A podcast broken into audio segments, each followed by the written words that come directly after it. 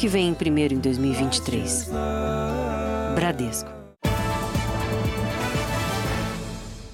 Olá, boa noite. Boa noite. Duas invasões a residências terminaram em perseguição em São Paulo. Numa delas, houve tiroteio e dois criminosos morreram. A outra foi em um bairro nobre da capital paulista. Na casa morava um casal de idosos. Por causa das agressões dos assaltantes, uma das vítimas sofreu um infarto e está internada. O casal dormia quando quatro homens invadiram a casa durante a madrugada no bairro Campo Belo, zona sul de São Paulo. Segundo a polícia, os criminosos agrediram um senhor de 73 anos. Foram violentos, extremamente violentos, agrediram bastante o senhor, de, o idoso.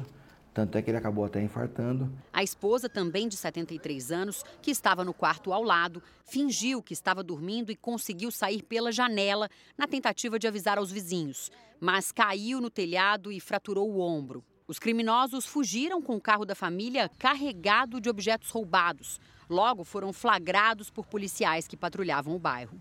Quando eles verificaram a viatura, eles acabaram se perdendo e bateram o carro. No que bateram, desembarcaram para fugir correndo, mas dois acabaram sendo detidos. Um maior e o um menor. Foram levados para a delegacia Bruno Gonçalves Jerônimo, de 20 anos, que tem passagem pela polícia por tráfico de drogas, e um adolescente de 17 anos. O portão não tem nenhum sinal de arrombamento e a polícia ainda não sabe como os criminosos invadiram a casa. O que a investigação já conseguiu levantar é que um deles, o adolescente, trabalhava na empresa contratada pela família para fazer uma mudança. O casal de idosos havia acabado de comprar um apartamento numa rua desse mesmo bairro e programava para hoje o carreto que levaria os móveis para lá. A madrugada também foi tensa em outro bairro na região central de São Paulo, onde uma perseguição terminou em morte. Criminosos ligados a uma quadrilha especializada em roubo a residências tentaram escapar da polícia após serem identificados. Segundo a delegada, a fuga só terminou quando o carro em que eles estavam bateu em um poste. Houve tiroteio e três integrantes da quadrilha acabaram baleados. Dois morreram no local. Pouco antes, um grupo de comparsas havia invadido uma casa de alto padrão em Cotia, região metropolitana. Três homens foram presos. O estado de São Paulo registra uma média de 17 roubos de caminhões por dia. Muitos entregadores relatam abordagens violentas e até sequestros. São Paulo e Guarulhos são as cidades que mais registraram roubos no ano passado. Este motorista ainda está abalado. Hoje de manhã sofreu uma tentativa de sequestro em Guarulhos, na Grande São Paulo. Foi rendido por três homens armados que colocaram um capuz na cabeça dele, mas depois acabaram desistindo. Não levou meu caminhão, que alguém viu aquela movimentação e viu meu caminhão aberto, comentou para os demais, falou, cara, esse caminhão acabou de ser sequestrado. Nesta semana, um outro motorista de caminhão e este ajudante foram rendidos e ameaçados por cinco criminosos. O grupo levou as vítimas para um esconderijo. O caso aconteceu na zona sul de São Paulo.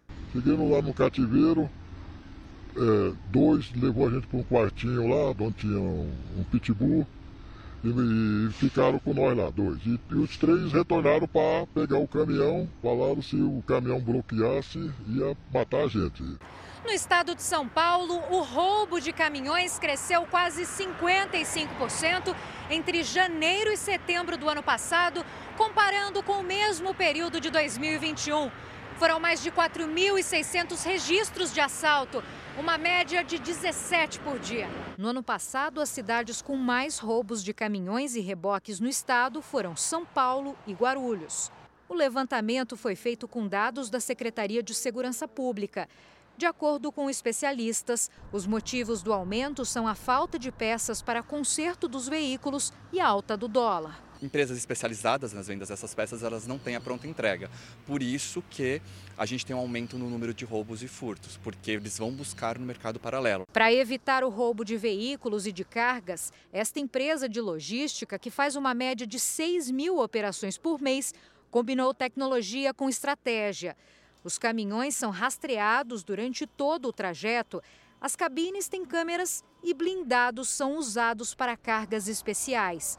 O investimento é alto, de 15% a 20% do faturamento anual. Criando procedimentos, processos e profissionalizando para evitar fazer a prevenção para que a gente consiga é, dar segurança. Por causa da violência, os entregadores trabalham com medo. Tem que estar atento a tudo, né? Movimentozinho diferente, carro seguindo, você perceber, procura sair fora, encostar num posto rodoviário. Veja agora outros destaques do dia. Governo pede bloqueio de mais de 6 milhões de reais de suspeitos por financiamento de invasões em Brasília. Ministério da Fazenda quer volta de impostos sobre combustíveis numa ação para equilibrar contas públicas. Um dia depois de reportagem do Jornal da Record, funcionários enchem sacos de lixo em abrigo denunciado por maus tratos. E na série especial, o filho de um dos maiores ídolos do Corinthians que se tornou técnico do time.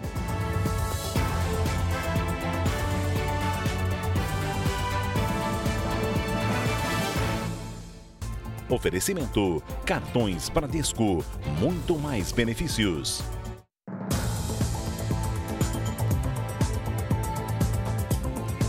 A Prefeitura de Santo André, na região metropolitana de São Paulo, afirma que não foram encontradas irregularidades no abrigo para pessoas em situação vulnerável, denunciado por profissionais da própria instituição. A reportagem foi exibida ontem aqui no Jornal da Record.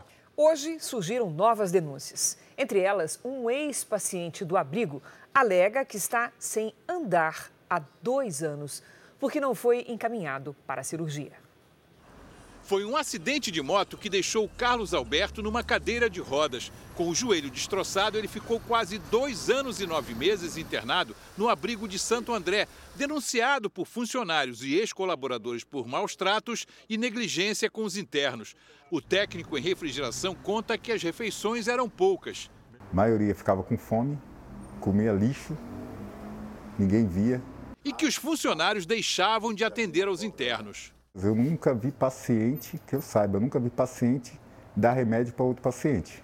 Eles faziam isso. Carlos Alberto conta ainda que deixou de ser operado por negligência dos funcionários. Já era para me ter operado dois anos atrás. Minha operação é meia hora, o médico falou. Para mim começar a andar de novo, fazer fisioterapia e começar a andar. Caso disso, eu estou sem serviço, estou sem trabalhar. Essa mulher que já prestou serviços ao abrigo relata as dificuldades falta tempo, falta, falta profissional, às vezes você tinha que escolher entre quem está pior para socorrer ele primeiro. O abrigo pertence à organização não governamental Apoio Associação de Auxílio Mútuo da Região Leste, com sede em São Paulo. A ONG é mantida por doações e verba mensal da Prefeitura de Santo André de 169 mil reais. A ideia, até onde eu sei, é para ser uma associação sem fins lucrativos. E os meninos lá estão largados, como se fosse um depósito de lixo humano, sem respeito, sem dignidade, sem humanidade nenhuma. Pouco mais de 50 internos, a maioria com distúrbios psiquiátricos, dividem espaço com moradores de rua, usuários de drogas e pessoas que precisam de atendimento médico. Em uma semana, dois internos teriam morrido. É muito desumana, entendeu? É muito desumana. Assim, eu no meu, meu lugar, se fosse um pai meu, uma mãe minha, jamais eu colocaria aqui. Novos vídeos recebidos hoje pela produção do Jornal da Record mostram que nesta madrugada, dentro do abrigo, houve uma movimentação para juntar sacos de lixo supostamente contendo caixas de remédios vencidos. Um homem vestindo um macacão com o símbolo da Prefeitura de Santo André disse, aparentemente sem perceber que estava sendo gravado, que os medicamentos seriam queimados para evitar um possível flagrante da vigilância sanitária. Não, queimar os remédios aí. E vai vir defesa sanitária aí. Mas, pela manhã, os sacos continuavam na lixeira e funcionários despachavam colchonetes, mesas, cadeiras e outros materiais usados. Nós procuramos alguém para gravar entrevista na sede da ONG, no centro de São Paulo. Uma pessoa nos orientou a procurar a Prefeitura de Santo André. O secretário de Assistência Social da cidade disse que uma vistoria foi feita recentemente no abrigo e não comprovou maus tratos ou negligência. A própria polícia que esteve lá, porque faz parte de um inquérito, ela apontou que não foi identificada nenhuma das irregularidades que foram apontadas nas denúncias, tá? É, e extraoficialmente eu posso dizer, inclusive, que a perícia também relata a mesma situação. Que não há nenhuma das questões das denúncias que foram feitas, ela se mantém. Mas independente disso, a gente continua com o, o apoio sistemático, né, o acompanhamento sistemático com a organização e, se for necessário, será feito o rompimento da parceria com essa organização. O Conselho de Direitos Humanos do Estado de São Paulo está enviando ofícios pedindo explicações à Prefeitura de Santo André e providências ao Ministério Público. Especificamente em relação ao MP, o Conselho sugere o acompanhamento e a abertura de um procedimento para investigar o que já aconteceu e o que está acontecendo dentro do abrigo. O presidente do Conselho teve acesso às imagens. Nada explica que pessoas em situação de vulnerabilidade, quando acolhidas pelo poder público, continuem em situação de vulnerabilidade. Quando acolhidas pela prefeitura, continuam em situação de violência, em de adoecimento físico, mental. Nada disso justifica. Quem trabalhou no abrigo questiona o uso da verba. Esse dinheiro não é feito do uso correto. Pacientes morrendo por coisas, detalhes bobos. Medicação que deveria ser usada para eles hoje foi retirada. Cilindro de oxigênio vencendo. E a nova gestão se refere a esse ato como uma coisa simples. Ali é uma fábrica de morte. Todo mundo que entra lá morre. Só vai lá para morrer. Porque não tem ninguém para cuidar da pessoa. O motorista de ônibus que atropelou e matou um bombeiro no Rio de Janeiro foi indiciado por homicídio doloso, quando há a intenção de matar ou se assume o risco da morte. A polícia chegou à conclusão de que ele acelerou o veículo de forma intencional. O homem teve hoje a prisão preventiva decretada. A chegada do Ano Novo em Copacabana foi o último vídeo que o subtenente do Corpo de Bombeiros, Gilson Castro Silva, mandou para a família. Minutos depois, ele foi atropelado por um ônibus e morreu. Toda vez que a gente lembra e, e fala sobre isso, a televisão noticiando, nossa, é um, um buraco no nosso peito. Gilson tinha 58 anos e era o caçula de sete irmãos, considerado um segundo pai para os sobrinhos. O vídeo que flagrou o acidente foi crucial nas investigações.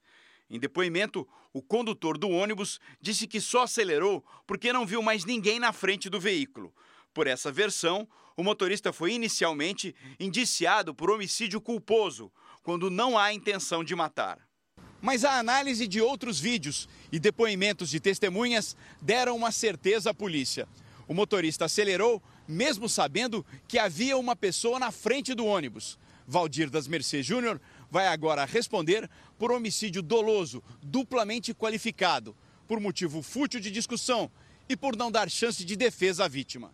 Algumas pessoas queriam embarcar no coletivo e a vítima não queria deixar que o motorista aparentemente desse partida, prosseguisse sua viagem. Poderia ser chamada a polícia para retirar ele da frente, o motorista poderia ter descido do ônibus. Enfim, nada justifica uma pessoa ser atropelada por 50 metros. Hoje, a justiça converteu a prisão temporária do motorista com prazo de 30 dias para preventiva. As investigações comprovaram que a vítima foi arrastada antes que o motorista parasse o ônibus. É um monstro. É um cara, um cara sem coração, entendeu? Tu não faz com, com, com um cachorro, com um gato, com nada. É um assassino cruel. Um delegado e outros cinco policiais civis são acusados de torturar criminosos presos com pedras preciosas, avaliadas em um milhão de reais. A Justiça acatou a denúncia do Ministério Público contra os policiais que teriam se apropriado de uma parte dos diamantes apreendidos. A extorsão e tortura teriam sido praticadas por policiais civis depois da apreensão dessas pedras preciosas descobertas com uma quadrilha durante uma blitz da Polícia Rodoviária Federal. A nossa equipe conseguiu abordar o veículo suspeito e quando foram verificar as bagagens dentro de uma pequena mala, nós achamos todos esses materiais. O material foi roubado em Montes Claros, no norte de Minas, em setembro de 2021. Na época, os presos foram conduzidos aqui para o Departamento Estadual de Investigação de Crimes contra o Patrimônio. De acordo com o Ministério Público, os crimes de extorsão e tortura foram praticados por policiais civis desta delegacia de Belo Horizonte. A Justiça já acatou a denúncia do MP. No documento a que o Jornal da Record teve acesso, consta que os presos foram torturados pelos policiais com emprego de violência e grave ameaça. Numa sala da delegacia, os policiais teriam usado sacos plásticos para o sufocamento. O delegado Gustavo Barleta é um dos réus além de outros três investigadores, um escrivão e um inspetor. Ainda não há prazo para o caso ser julgado. A Polícia Civil informou que solicitou à Justiça o conteúdo do processo e a conduta dos policiais será analisada. A defesa dos réus não foi encontrada para comentar o caso. No Rio Grande do Sul, um soldado da Brigada Militar foi baleado e morreu depois de reagir a um assalto. No momento do crime, ele trabalhava como motorista de aplicativo. Houve troca de tiros e um dos assaltantes também morreu. As imagens mostram o carro que o policial militar Lucas de Jesus Lima, de 27 anos, dirigia. Ele procurava um endereço enquanto trabalhava como motorista de aplicativo. Logo depois aparece o veículo dos criminosos. Um clarão toma conta da imagem e em seguida disparos. O militar reagiu à tentativa de assalto e os criminosos também atiraram. Moradores da região ouviram tudo. Eu vi aquela barulho assim estranho, falei, comentei com ele, bah, que barulho é esse, meu bem? Fomos até ali a esquina e tinham matado o rapaz ali, que era brigadiano. O soldado morreu no local. Já o criminoso que foi baleado ainda chegou a ser resgatado pelo próprio pai, mas perdeu a vida durante atendimento aqui na capital gaúcha. O caso é tratado como latrocínio que é o roubo seguido de morte. Esse criminoso, o que desembarcou para confrontar a vítima, ele correu do local, acabou caindo uh, uh, um pouco longe ali do local do fato, mas a pé, e o motorista do veículo empreendeu fuga por outro caminho. Por meio de nota, a Brigada Militar lamentou a morte do soldado que estava na corporação desde 2018. A batida entre uma ambulância e um caminhão deixou um homem em estado grave em São Paulo. Ele precisou ser retirado das ferragens e foi levado de helicóptero para o hospital. No Rio de Janeiro, um prédio de 10 andares construído irregularmente começou a ser demolido hoje pela prefeitura. A estrutura fica na comunidade do Vidigal, zona sul da cidade. A obra já havia sido embargada em outubro. Em Barueri, na Grande São Paulo, a polícia prendeu seis suspeitos de participarem do roubo de vans de uma empresa de comércio eletrônico. O crime foi na madrugada de ontem e seis veículos foram levados. No total, nove pessoas já foram presas. A polícia do Rio de Janeiro apreendeu joias que teriam sido furtadas por uma mulher que se passava por diarista.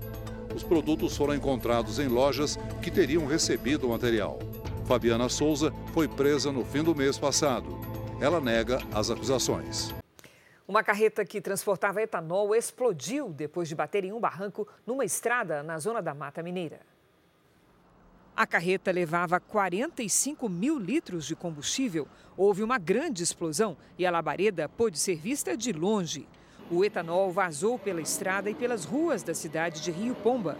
Uma casa foi atingida. As polícias rodoviária e ambiental e o SAMU foram acionados. O local teve de ser isolado.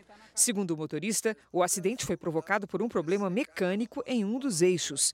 Ninguém ficou ferido.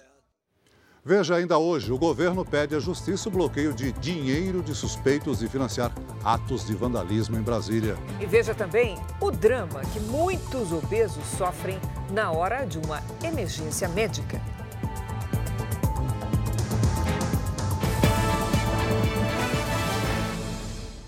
Nos Estados Unidos, novos documentos confidenciais foram encontrados em uma casa do presidente Biden. Os arquivos são da época em que Biden era vice-presidente de Barack Obama. A suspeita é de que o político tenha levado papéis sigilosos do governo para um escritório particular, o que configura crime.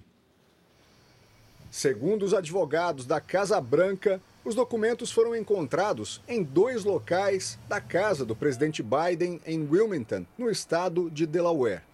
Em novembro, um outro lote foi encontrado em um antigo escritório de Biden em Washington.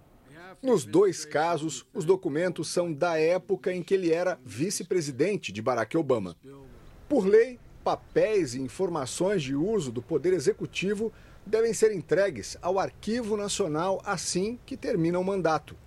Hoje, o Procurador-Geral dos Estados Unidos nomeou um investigador especial, Robert Hur, para atuar no caso. Ele está autorizado a investigar qualquer pessoa ou entidade que tenha violado a lei em relação aos documentos secretos encontrados.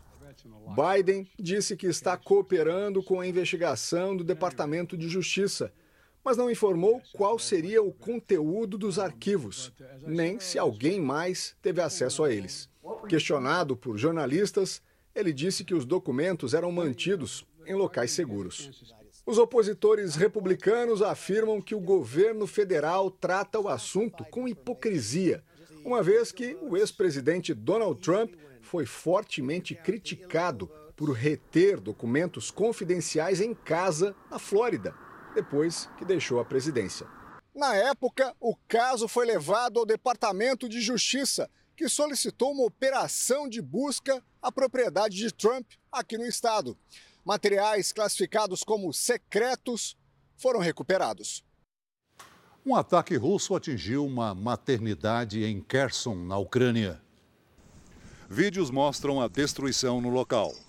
O governo de Kherson informou que uma bomba russa atingiu o hospital maternidade, mas nenhum paciente ou integrante da equipe médica se feriu. A Rússia continua sua ofensiva em Soledar, uma cidade ao leste da Ucrânia. Na terça-feira, um grupo de mercenários russos afirmou que dominou a região, mas a Ucrânia negou a informação e disse que ainda defende a cidade. Já o Ministério da Defesa da Rússia informou que as ofensivas contra Donetsk foram um sucesso e que 70 militares ucranianos foram mortos num ataque aéreo. O Kremlin ainda anunciou a troca de comando das forças que participam da invasão na Ucrânia. Valery Gerasimov assumiu o cargo. É a segunda troca de comando em três meses. O estado australiano de Victoria rejeitou a realização de uma cerimônia pública para o velório e enterro do ex-cardeal George Pell, que morreu na última terça-feira. O governo justificou que as homenagens fúnebres seriam profundamente angustiantes para as vítimas de abuso sexual do religioso. Em coletiva de imprensa durante uma obra, o governante Daniel Andrews afirmou que o legado de George Pell foi manchado de forma permanente. O ex-cardeal australiano morreu após complicações em uma cirurgia no quadril na terça, num hospital em Roma. O corpo será enterrado na Austrália. Um dos principais auxiliares do Papa Francisco antes do escândalo, Pell foi o líder católico de mais alto escalão a ser preso por abuso sexual de crianças mas foi absolvido pela Suprema Corte Australiana. Ele chegou a ficar 13 meses preso. Aqui no Brasil foi sancionada pelo presidente Lula a lei que estabelece o CPF, Cadastro de Pessoas Físicas, como único número de identificação nos bancos de dados de serviços públicos. O CPF deve estar na certidão de nascimento, carteira de habilitação, no título de eleitor, na carteira de trabalho, entre outros documentos. A lei também prevê prazos para que órgãos e entidades ajustem os sistemas para atender a população. Veja a seguir. Ministério da Fazenda quer volta de impostos sobre combustíveis para equilibrar contas públicas. E veja também, na série especial, filho de um dos maiores ídolos do Corinthians, agora é técnico do time.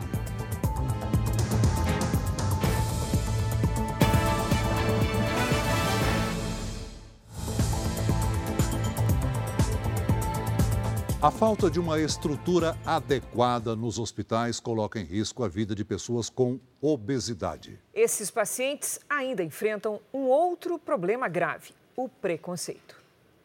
Alexandre tem apenas 22 anos e hoje pesa 185 quilos. O jovem sofre de hipertensão e recentemente teve pedra na vesícula. Sentindo muitas dores, ele ligou para o resgate e foi até o hospital acompanhado de um socorrista. Ele falou que ele não queria me desembarcar da, da, da viatura de maca porque ele estava com medo da maca não aguentar. Medo não, a maca não aguentaria, né? Só que não tinha cadeira de roda do meu tamanho também. Com esforço, o rapaz conseguiu entrar no hospital caminhando, mas esbarrou em outro problema. A maca para fazer o exame de tomografia também não aguentaria o peso dele. Como que você vai, você trata um obeso, né? Você faz um tratamento pré-operatório em um obeso, sendo que você não tem equipamento para operar ele. Por fim, Alexandre fez um exame mais simples e conseguiu realizar a cirurgia em outro hospital. E a obesidade é um problema que só cresce no Brasil. Hoje, quase 56% dos adultos estão com excesso de peso e outros 20% são obesos. E as projeções para o futuro são ainda mais alarmantes. Os dados mostram que, se nada for feito, em sete anos, a obesidade vai atingir 26% da população. Este médico especialista em obesidade afirma que é preciso rever a estrutura montada para atender a esses pacientes o crescimento da obesidade foi mais rápido do que essa capacidade de ter novas estruturas uh, e novas máquinas, por exemplo, ao mesmo tempo que existe sim um preconceito com a pessoa com obesidade. Preconceito que o Milton sente na pele. Ele sofre de obesidade desde criança. Milton tem 200 quilos. Obeso tem dificuldade para tudo na vida, até para arrumar serviço. Que muitas portas foi fechada para mim por causa de, de ser obeso. Na semana passada, o jovem Vitor Marcos morreu aos 25 anos depois de não conseguir atendimento médico. Ele pesava 190 quilos e sofreu três paradas cardíacas depois de aguardar por mais de três horas dentro de uma ambulância. Ele teve o atendimento recusado em outros dois hospitais. O Alexandre, que entrevistamos no começo dessa reportagem, acompanhou indignado tudo o que aconteceu. Eu vi eu ali na situação dele, vi minha mãe na situação da mãe dele, eu tenho um pouco da, da vivência do que ele viveu, do que ele passou. Um homem foi espancado depois de ser confundido com um criminoso em um bar na região metropolitana do Rio. As agressões ocorreram no último sábado e foram registradas em vídeos divulgados na internet. A noite de diversão com os amigos terminou assim. Então por que você veio roubar aqui? Você veio roubar aqui? Eu roubei. Veio roubar aqui. O pintor Wellington Conceição da Silva, de 31 anos, foi atacado com chutes e socos no rosto por causa de uma acusação de roubo. Segundo Wellington, os agressores são o dono e o segurança deste bar em São Gonçalo, na região metropolitana do Rio. Além de espancar o homem, eles ainda filmaram e divulgaram as cenas de violência. O pintor agora também tem medo de que o vídeo que viralizou nas redes sociais leve outras pessoas a acharem que ele é um criminoso. A defesa de Wellington vai pedir na justiça que o material seja retirado da internet e que ele seja indenizado por danos morais. Não tem como não ficar revoltado, né? Não sou eu, como todo mundo que me conhece está revoltado porque sabe que eu não, não tenho necessidade de roubar, até de fazer mal a alguém. O dono do bar foi intimado e o segurança também vai ser chamado a depor. O caso é investigado como lesão corporal, injúria e calúnia. A gente viu lá rapaz caído no chão, né, sendo chutado no rosto, quer dizer, uma situação muito violenta, agressiva e merece os rigores da lei. Tendo em vista até a filmagem, a dinâmica, a gente pode até classificar como crime de tortura, que é um crime bem mais grave. Wellington acompanha as investigações e tenta se recuperar do trauma. É um negócio muito pesado.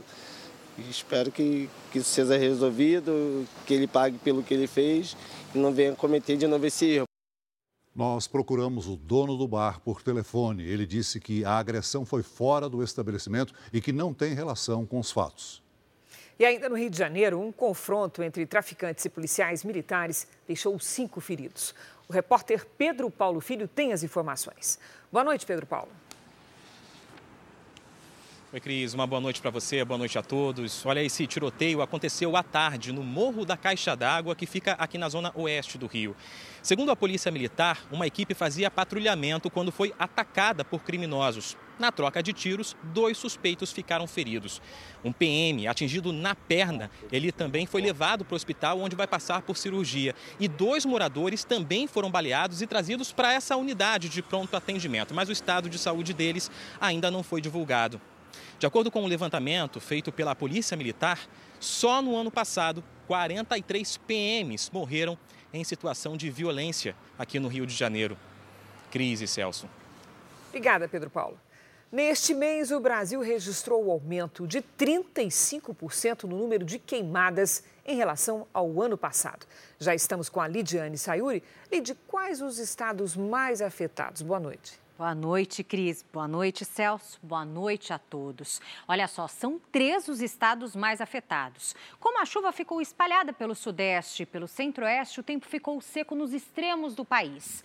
O Pará lidera o ranking com 223 focos, seguido pelo Ceará com 154 e o Maranhão com 149. E esse cenário não muda tão cedo. A maior quantidade de nuvens de chuva está localizada na região central do país. No sul de Minas Gerais, o rio Piumhi transbordou e interditou o principal acesso à cidade de Capitólio. O local faz parte da lista dos 216 municípios que decretaram situação de emergência em decorrência dos estragos causados pelas chuvas no estado. Nesta sexta, uma frente fria avança e muda o tempo em toda a região sul. Os temporais com trovoadas e granizo podem atingir o Rio Grande do Sul, Santa Catarina e o Paraná. Até o fim do dia, deve chover sobre todos os estados do Brasil. Em Florianópolis e em Rio Branco, máxima de 31 graus. Em Vitória, faz 33. Em Cuiabá, 34 e até 29 no Recife. Em São Paulo, depois de 10 dias de frio fora de época, a temperatura subiu e o calor aumenta nos próximos dias. Nesta sexta, faz até 29. No fim de semana, máximas de 31 e de 30 graus.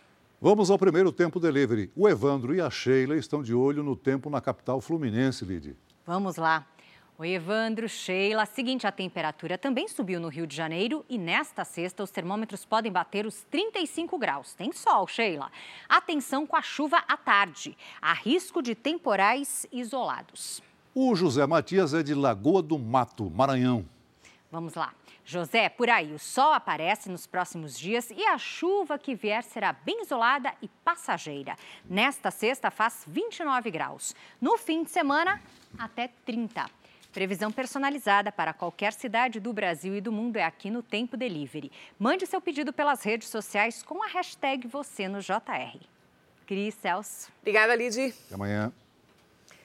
O presidente Lula disse hoje em um café com jornalistas que alguns dos militares que trabalham na segurança do Planalto abriram as portas do palácio para a entrada dos vândalos no domingo passado. Ele afirmou ainda que vai manter o ministro da Defesa no cargo, mesmo com as críticas de que José Moço Monteiro não teve voz ativa no comando das forças de segurança.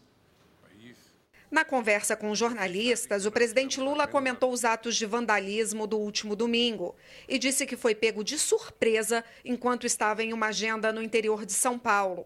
Segundo ele, o ministro da Defesa, José Múcio Monteiro, disse que a situação estava controlada. Apesar do erro de avaliação, o presidente afirmou que Múcio vai continuar à frente da defesa. O desconforto de Lula diante dos militares é visível. O presidente desconfia que no domingo as portas do Palácio do Planalto foram abertas pelos próprios militares que trabalham na segurança do prédio. A desconfiança recai diretamente no GSI, o Gabinete de Segurança Institucional, que é o responsável por garantir a defesa do Planalto. O gabinete do presidente Lula teve informações de que menos de 24 horas antes da invasão, o GSI deu folga para 36 homens do batalhão da Guarda Presidencial. Teve muita gente conivente. É importante dizer, teve muita gente da Polícia Militar conivente. Teve muita gente das Forças Armadas aqui dentro conivente. Eu estou convencido que a porta do Palácio do Planalto foi aberta para que gente entrasse, porque não tem porta quebrada na porta de entrada, ou seja, significa que alguém facilitou a entrada deles aqui. Lula também falou de economia. Disse que o mercado é insensível diante das necessidades dos mais pobres e defendeu uma nova política tributária em que os impostos sejam maiores para quem tem mais dinheiro. Qualquer dinheiro que você faça para qualquer coisa que não seja pagamento da taxa de juros, que está 13,5%, não é gasto. O mercado não tem coração, não tem sensibilidade, não tem humanismo. Hoje foram divulgados gastos com o cartão corporativo dos ex-presidentes desde 2003. A divulgação das informações não tem relação com o decreto do presidente Lula, que pede à Controladoria Geral da União acesso a documentos colocados sob sigilo por Bolsonaro. Estas informações que estão sendo divulgadas não são aquelas classificadas com sigilo que estão sob análise da CGU, conforme determinação do decreto do presidente do dia 1 de janeiro de 2023. Num prazo de 30 dias, a CGU fará uma análise de outras informações, de outros documentos que foram colocados sob sigilos e que hoje estão sendo objeto de análise pelo novo governo. O governo federal pediu à Justiça o bloqueio de 6 milhões e meio de reais de supostos financiadores dos atos de vandalismo nos prédios dos três poderes no domingo. O pedido foi feito pela Advocacia Geral da União à Justiça Federal. Foram identificadas pelo menos 52 pessoas e sete empresas que teriam financiado o transporte dos vândalos que depredaram o patrimônio público. O pedido da AGU é que 6 milhões e meio de reais sejam bloqueados e destinados para reparar os danos causados. Já a Procuradoria-Geral da República pediu ao Supremo Tribunal Federal a abertura de novos inquéritos para investigar o assunto. Um dos pedidos quer a identificação dos autores intelectuais dos atos extremistas. A Procuradoria também quer o compartilhamento de provas e informações de todas as plataformas digitais para descobrir quem repassou mensagens contra as instituições e a democracia.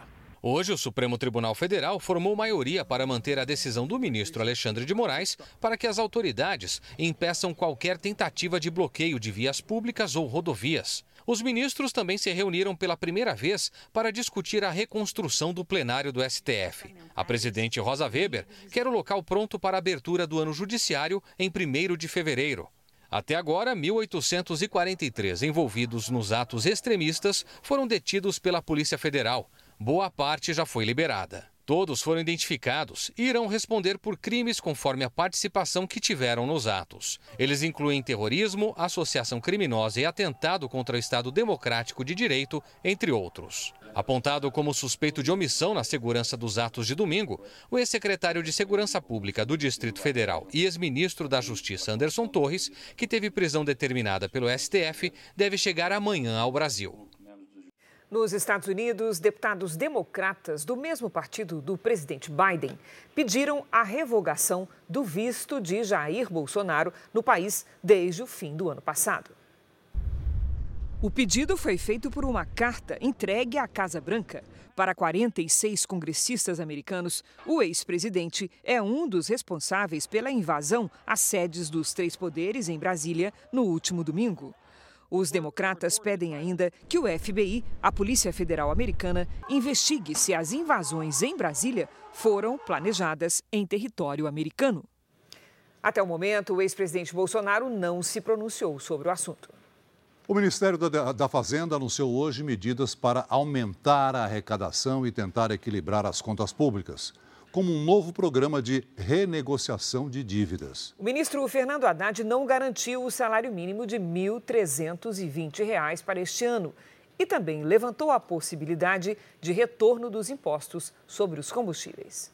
A meta da equipe econômica é reduzir ao máximo o rombo nos cofres públicos de mais de 231 bilhões de reais previsto para este ano e terminar 2023 com saldo positivo de 11 bilhões de reais. Para isso, uma série de medidas foi anunciada, como o programa Litígio Zero, que servirá para a renegociação de dívidas de pessoas físicas e micro e pequenas empresas inadimplentes. O desconto pode variar de 40% a 50% sobre o valor total do débito, com até 12 meses para pagar. O teto da renegociação será de 60 salários mínimos. Para terminar o ano com saldo positivo, o Ministério da Fazenda conta com a volta da cobrança de impostos federais sobre os combustíveis a partir de março. Segundo a pasta, o retorno de tributos representaria um ganho de quase 29 bilhões de reais para os cofres públicos. A isenção começou em julho do ano passado, ainda no governo de Jair Bolsonaro, e foi prorrogada por Lula por mais 60 dias. Se os impostos voltarem a ser cobrados, o preço dos combustíveis irá subir. Aqui eu estou fazendo questão de salientar que essa decisão só será tomada quando nós tivermos é, à frente da Petrobras e no momento adequado. Ela está na planilha porque é o que a lei hoje está é, prevendo. Subindo os impostos, a tendência é que preço, os preços subam é, na bomba para os consumidores. É lógico que A gente tem sempre a questão dos preços do, do petróleo no, e gás no mercado internacional, que afetam as commodities é, energéticas em geral, que afetam também né, os combustíveis mas tudo mais constante, você sobe os impostos, os preços na bomba vão afetar as pessoas de forma negativa. Haddad também não garantiu o aumento do salário mínimo para R$ 1.320, uma promessa de campanha de Lula. O valor atual é de R$ 1.302. A medida custaria quase 7 bilhões de reais a mais aos cofres da União. Segundo economistas ouvidos pelo Jornal da Record, as medidas anunciadas hoje são insuficientes. Um caminho que seria bastante produtivo seria é, a redução de ministérios, a redução de secretarias, redução de cargos em geral, ou seja, um governo mais enxuto que busque a eficiência administrativa. Existem do dever de casa a ser feito. Existem outras situações que têm que ser analisadas, né? É e outras questões também com relação à própria reforma tributária, né? que vai ser muito importante para o país, sobretudo se vier nesse primeiro semestre. Agora, claramente dizendo, não ficou dito qual vai ser a política com relação à responsabilidade fiscal em substituição ao teto de gastos. Então, não ficou claro isso. Aguardamos para os próximos dias, né, os próximos capítulos da novela. A Federação das Indústrias do Estado de São Paulo criticou as medidas anunciadas pelo ministro Fernando Haddad. A Fiesp pondera que a melhora do resultado fiscal não pode estar ancorada majoritariamente no aumento de receitas, tendo o Brasil uma das maiores cargas tributárias do mundo. Para a federação, as desonerações precisam ser revisadas e discutidas à luz de uma ampla reforma tributária. A empresa Americanas, controladora das lojas americanas, perdeu mais de 8 bilhões de reais em valor de mercado um dia após ser anunciado o rombo bilionário no balanço contábil. A Comissão de Valores, Valores Mobiliários abriu dois processos administrativos contra a rede varejista para apurar esse caso. O comunicado da Americanas pegou o mercado de surpresa a rede varejista divulgou que foram detectadas inconsistências em lançamentos contábeis ligados a fornecedores. Uma análise preliminar indicou um rombo em torno de 20 bilhões de reais. O CEO da empresa e o diretor financeiro, que estavam nos cargos havia apenas nove dias, renunciaram. As ações da empresa despencaram na bolsa e as negociações chegaram a ser suspensas. Horas depois, foram retomadas pouco antes das quatro da tarde, registravam queda de 76%, vendidas a R$ 2,80. Ontem, as ações eram negociadas a 12 reais, segundo a consultoria TradeMap. Este economista explica que pode ter sido um problema de contabilidade e não de caixa. Segundo ele, as consequências negativas devem ser amenizadas. A bolsa reage muito rápido e de forma negativa, então o primeiro impacto é ruim. Você também pode ter uma repercussão nos bancos que emprestam para essas empresas, mas questão de semanas, questão de entender melhor quais são os números e eventual correção desses balanços, tudo isso deve se acalmar. A Comissão de Valores Mobiliários abriu dois processos administrativos para apurar eventuais irregularidades cometidas pela Americanas. Um deles é para esclarecer as inconsistências encontradas e o outro para analisar o comunicado feito pela empresa. Em um pronunciamento dirigido a acionistas e credores, o agora CEO disse que um comitê independente foi criado para entender o que aconteceu. Terá entre suas atribuições a identificação e o entendimento claro de todos esses lançamentos contábeis, isso não se trata de um tema de 2022 somente, mas sim de vários anos passados. A inflação na Argentina fechou o ano passado com o maior valor em 32 anos. Segundo as estatísticas oficiais, o índice teve alta anual de 94,8%, ou seja, os preços quase dobraram no período de um ano. É um dos maiores aumentos registrados no mundo todo. Na América Latina, a Argentina só fica atrás da Venezuela, onde a inflação ultrapassou os 300%. Em Xangai, na China, um hóspede invadiu o saguão de um hotel a bordo de um carro esportivo de luxo. Ele forçou a entrada pela porta e depois deu algumas voltas com o veículo. Segundo testemunhas, o homem de 28 anos teve um ataque de fúria após acusar funcionários no local de sumirem com o computador dele. Mais tarde, o objeto foi encontrado. O motorista foi preso. Felizmente, ninguém ficou ferido. E também na China, ao menos cinco pessoas morreram e outras 13 ficaram feridas depois de um motorista avançar com um carro contra uma multidão. Os pedestres atravessavam por uma avenida movimentada quando foram atingidos pelo veículo. Na imagem é possível ver que algumas vítimas caem e são arrastadas, enquanto passageiros de outros carros tentam socorrê-las. O motorista foi preso no local. A motivação do crime está sob investigação. Faltam apenas três dias para o primeiro jogo do Campeonato Paulista. Na tela da Record TV está conosco a Milena Ciribelli, que traz as novidades do dia. Olá, Milena, contagem regressiva, né? Boa noite. Boa noite, Cris, Celso. Pois é, o Paulistão está chegando, gente. Boa noite a todos. Domingo às quatro da tarde, você vai ver Red Bull, Bragantino e Corinthians ao vivo na Record TV para todo o Brasil menos Rio de Janeiro. E olha, o Campeonato Paulista está quase virando uma competição internacional. Quase um time inteiro de estrangeiros. O São Paulo apresentou o oitavo jogador gringo do elenco, o equatoriano Seba Mendes. O volante de 25 anos vai reencontrar um velho parceiro de seleção, o zagueiro Arboleda. Juntos, defenderam o Equador na Copa do Mundo do Catar. Falei com ele un par de veces, él me comentó cómo era el club. No es necesario que él me diga algunas cosas que yo ya sabía de lo grande que es el club, más también eh, hablé antes com Pato, Pato estuvo aqui também, ele é um grande amigo meu. Estrangeiros em campo não vão faltar nesse Paulistão. No Santos, são cinco. A camisa 10, eternizada por Pelé, vai ser usada por um venezuelano, Soteudo. No Corinthians, são seis estrangeiros. O campeão Palmeiras também tem seis. Entre eles, o capitão, o paraguaio Gustavo Gomes, que renovou o contrato até 2026. Mas ninguém supera o São Paulo. Oito atletas de fora do país. O espanhol é quase língua fluente no tricolor. São dois equatorianos, três argentinos, um uruguaio, um venezuelano e um colombiano.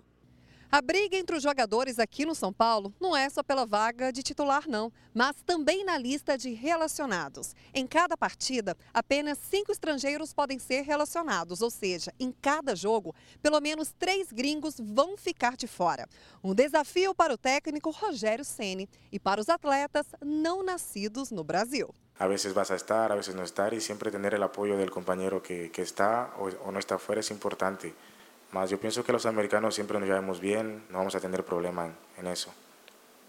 E na série de hoje vamos falar do Corinthians. A gente mostrou ontem aqui no Jornal da Record que o Fernando Lázaro, novo técnico do time, é filho do ídolo Zé Maria. Mas além do pai, a família toda dele é corintiana. E você sabe qual foi a primeira palavra que o bebê Fernando Lázaro disse? O André Tal vai contar pra gente.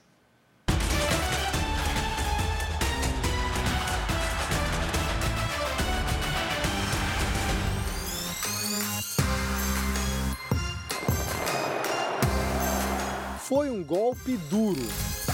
Hoje a gente encerra um ciclo. Uh, o Vitor Pereira e sua comissão técnica uh, não, não vão permanecer no clube, o contrato se encerra, não foi renovado. Para os mais fanáticos, uma traição. O torcedor corintiano sente um gosto amargo ao pensar no último técnico do time, o português Vitor Pereira acho que foi, ele foi muito infantil com o Corinthians. Foi uma traição, né? Uma punhalada pelas costas. O treinador decidiu não renovar com o Corinthians, alegando que a sogra sofre um grave problema de saúde. Mas dias depois, fechou acordo com o Flamengo. O cara enganou todo mundo. A torcida se apaixonou por ele e eu também sou torcedor e convivi o dia a dia e fiz de tudo nós aqui dentro para que ele continuasse por entender que seria bom para o Corinthians. E o cara mentiu. A diretoria corintiana buscou uma solução caseira. O auxiliar Fernando Lázaro foi efetivado no comando do time. Fernando Lázaro já circulou muito aqui pelas alamedas da sede do Corinthians. Ele já foi, inclusive, treinador interino do time por sete partidas e conquistou seis vitórias e um empate. Mas agora é para valer. A responsabilidade é muito maior. Se por um lado falta experiência para o Fernando, por outro, ele carrega no DNA as raízes do Corinthians. Podemos dizer que o novo técnico do Corinthians vem de uma família tradicionalmente corintiana e fiel. Tanto os avós paternos quanto os maternos eram torcedores do time. A mãe foi funcionária do clube e o pai é ninguém menos que o Zé Maria, o Super Zé. Ele fez parte da seleção de 70, foi lateral direito do Corinthians, símbolo de raça. No jargão do futebol, suava sangue. É pai não acreditava muito que eu pudesse ser um jogador de futebol, e sim um bom torneiro mecânico. E eu acabei contradizendo tudo isso que ele dizia, né? com muita vontade e muita dedicação. Eu acabei, em final de carreira, sendo um substituto de, de, de, treinador, né? que foi uma circunstância rápida, foram quatro, cinco jogos. O Corinthians me deu essa oportunidade de ser treinador. Eu acabei não gostando da, da, da, da função, acho que treinador para mim não daria. E hoje eu tenho na minha vida uh, um filho, né? Que pode fazer isso, realizar o meu sonho. Eu realizei o sonho do meu pai e talvez o, Fê, o Fernando realize o meu. E o pai do Zé Maria, avô do Fernando, fazia questão de ressaltar a importância do clube. O Corinthians não é um time qualquer, não é um clube qualquer. Então, se vai jogar no Corinthians, vista a camisa. Lute, dê o sangue, porque é o que o torcedor gosta. Nós estamos no apartamento onde o Fernando Lázaro viveu desde que nasceu até os 28 anos. Eu vou entrar agora no quarto onde ele dormia. Quer ver só o detalhe? O papel de parede com todos os símbolos do Clube do Coração. O Fernando sempre respirou a paixão pelo Corinthians. E isso começou desde pequenininho. Quer ver essa história? A primeira palavra que o Fernando Lázaro falou não foi nem mamãe e nem papai, foi Corinthians. Meu pai estava sentado ali com ele no, no colo. E aí eu cheguei do trabalho, tudo, aí meu pai falou para mim, tem uma surpresa para você. Eu falei, surpresa para mim? Teu filho está falando, falou a primeira palavra hoje. Eu falei, como assim? Falou, o que, que ele falou? Eu já pensando, né? Torcendo ali, foi mamãe. Aí eu falei, falou, eu falei, filho, o que, que você falou hoje? Você está falando? O que, que você falou? Aí ele falou assim, Corinthians. Fernando Lázaro foi apresentado ontem e se sente preparado para assumir o timão. Para a campanha do Paulistão, a diretoria renovou com o artilheiro Yuri Alberto. A grande novidade do elenco é o zagueiro Murilo, de 20 anos. Após a Copa São Paulo, ele deve ser promovido aos profissionais. Os experientes Cássio, Fábio Santos e Renato Augusto estão prontos para levar o Corinthians ao 31º título paulista do clube. E será que a Fiel aprovou o técnico Fernando Lázaro? Sim, ué! Já o pai, Zé Maria, não vai aliviar. Já falou já logo da primeira conversa pós, ó, quero nem saber. Eu tô aqui, vou assistir, se não tá, não tá, vou ligar e falar. Eu sou um torcedor agora. Então ele sabe disso, que agora eu não sou o pai dele, eu sou um torcedor que quero ver o Corinthians ganhando. Aos 41 anos, o jovem técnico do Corinthians quer surpreender e conquistar o título do Campeonato Paulista para ficar bem na fita com a Fiel, que ele tanto conhece. Ele é fanático. Né? Os avós, como eu disse, criaram ele dentro do clube. Então ele tem isso na alma dele. E eu espero que ele consiga expor isso dentro de campo. O que me deixaria mais orgulhosa ainda seria se a torcida reconhecesse e gritasse, já imaginou gritando o nome dele? E vai, Corinthians! Então, com toda essa força familiar, vai Fernando Lázaro. E amanhã tem mais série especial do Paulistão sobre o Santos. Eu fico por aqui. Cris, Celso. Obrigada, Milena. Até amanhã. E uma última notícia: a Advocacia Geral da União obteve, junto à Justiça Federal, o bloqueio de 6 milhões e 500 mil reais em bens de 52 pessoas e sete empresas suspeitas de financiar os atos de vandalismo na Praça dos Três Poderes.